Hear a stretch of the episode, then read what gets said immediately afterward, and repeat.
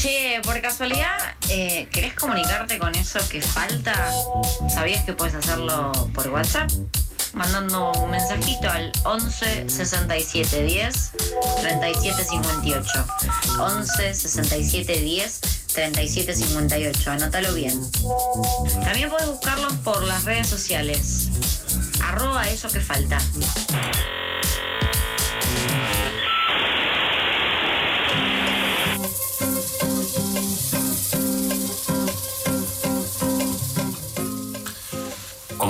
Como contábamos recién, esta mañana la Asamblea de Becarios y Becarias UBA se movilizó hacia el rectorado para presentar una serie de reclamos. Eh, estamos ahora en comunicación con María Julia, que es miembro de esta Asamblea de Investigadoras eh, y de Investigadores, para saber más acerca de la movilización. ¿Qué tal, María Julia? ¿Cómo estás? Hola, ¿cómo estás? Gracias por recibirnos. Muchas gracias eh, por atendernos. Bueno, la primera pregunta que te vamos a hacer eh, es, por supuesto, ¿cuáles son los reclamos que llevaron esta mañana, los reclamos de la Asamblea hacia el rectorado? Bien, los reclamos que venimos impulsando ya desde el año pasado son, en principio y en general, un año de prórroga para todos los becarios, las becarias afectados por la situación de pandemia. Eh, el año pasado tuvimos, durante los nueve meses de ASPO, total y completo poco acceso, nulo acceso a los trabajos de campo, a los laboratorios, a museos, bibliotecas, etcétera, por lo cual, bueno, nada, nuestro trabajo fue eh, impactado fuertemente. También eh, estamos reclamando por el reconocimiento de licencias de embarazo, que en muchos casos no, se otorgaron o se otorgaron de manera, de manera parcial, y también por el eh, establecimiento de licencias extraordinarias en relación a situaciones también extraordinarias en esta emergencia sanitaria, que son el cuidado de chicos, de adultos, eh, becarios, becarias con COVID o con alguna enfermedad que eh, nos vuelve pacientes de riesgo. Y bueno, también estamos pidiendo algunas cuestiones relativas a prórrogas de, plazos para cuestiones administrativas, entregas de informes, de tesis, etcétera. Esos serían los principales reclamos. Eh, muy bien, esto es lo que estaba también en la lista, hablando sobre también la reincorporación de personas despedidas el año pasado. Sí, sí, eh, estamos como, tenemos diferentes grupos en diferentes situaciones, ¿no?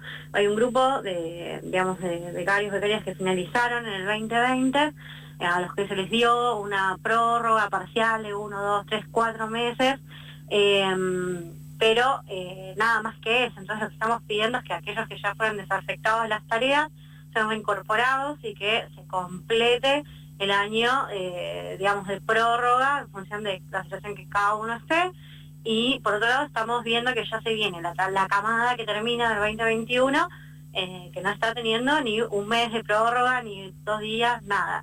Y no hay ninguna medida. De hecho, bueno, una de las cosas que, sacamos el limpio de la reunión que tuvimos hoy, donde nos juntamos con Cofone, que es el secretario de Ciencia y Técnica del Rectorado de la UBA, fue que no, no planean, eh, eh, digamos, extender ningún tipo de, por, de prórroga eh, por una cuestión presupuestaria, lo cual nos preguntamos, bueno, entonces, ¿qué pasa con la plata de subsidios y de estadías en el extranjero que no se estuvieron realizando?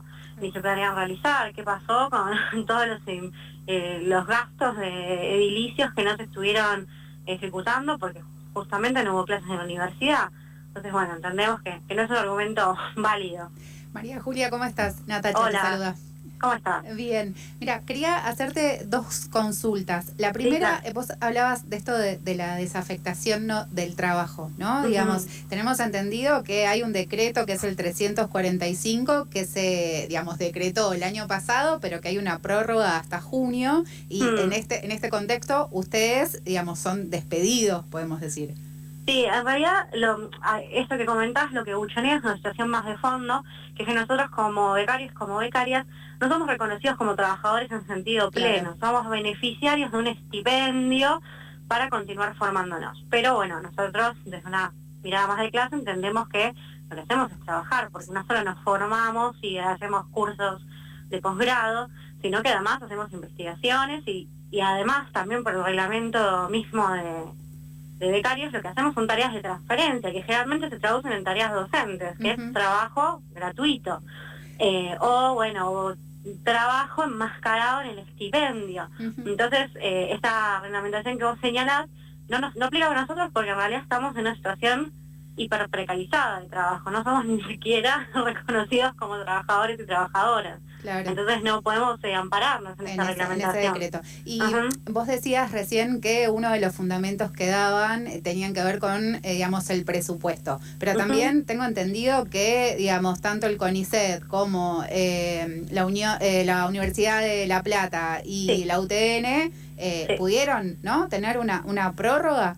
Sí, sí. La verdad es que la realidad de las instituciones de cada institución es diferente y la cantidad de becarios que tienen cada institución es diferente, pero bueno, encontraron una solución, tanto con ICET como La Plata, como la UTN, para dar una salida, una prórroga sustantiva a sus becarios y a sus becarias. Acá, la verdad es que el panorama es negrísimo.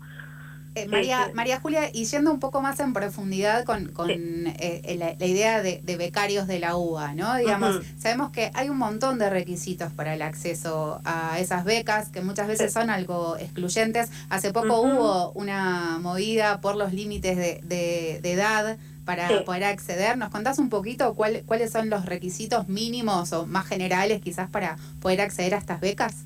Y bueno, uno de, uno de los requisitos es el tema del promedio. Mm, uno tiene un promedio que incluye mm, todas las materias, o sea, plazos si es que tiene, los promedios del CBC, la carrera.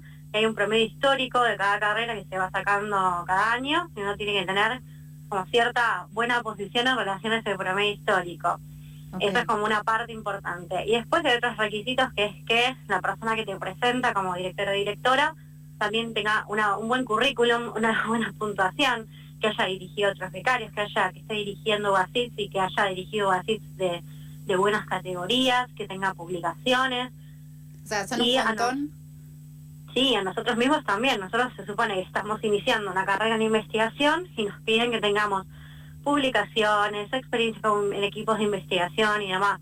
Son requisitos que la mayoría no puede cumplir, salvo que le haya dedicado la mitad de la carrera de grado a insertarse en este tipo de espacios y, digamos, generar este tipo de relaciones con gente que tenga un currículum de ciertas características. La realidad es que la gente que puede hacer eso es gente o que hace un gran sacrificio o que tiene alguna facilidad económica para sostener todo ese trabajo gratuito, digamos.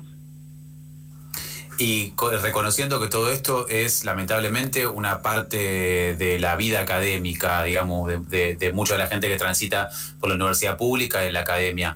Eh, ¿Tuvieron apoyo de este sector para el reclamo que están haciendo? Sí, sí, eh, digamos esta vuelta, bien, si, bien siempre nos manejamos con petitorios y diferentes estrategias para, para lograr adhesiones, esta vez el petitorio tuvo un alcance muy grande, juntamos 1.600 firmas de, referentes de directores, de direcciones de institutos, de jefes, jefas de cátedra, eh, y nada, personas renombradas de todo el ambiente de UBA y UBA y CONICET, eh, que bueno, fue justamente el petitorio que entregamos hoy en la reunión que tuvimos con Cofones, como para, bueno, ver si la comunidad académica que evidentemente nos está acompañando, eh, hace, les hace algo de eco, ¿no? Muchísimas gracias. Hablamos con María Julia de la Asamblea de Becarios y Becarias de la UBA. Muchas gracias, María Julia, por, favor, eh, por atendernos. Muchas gracias.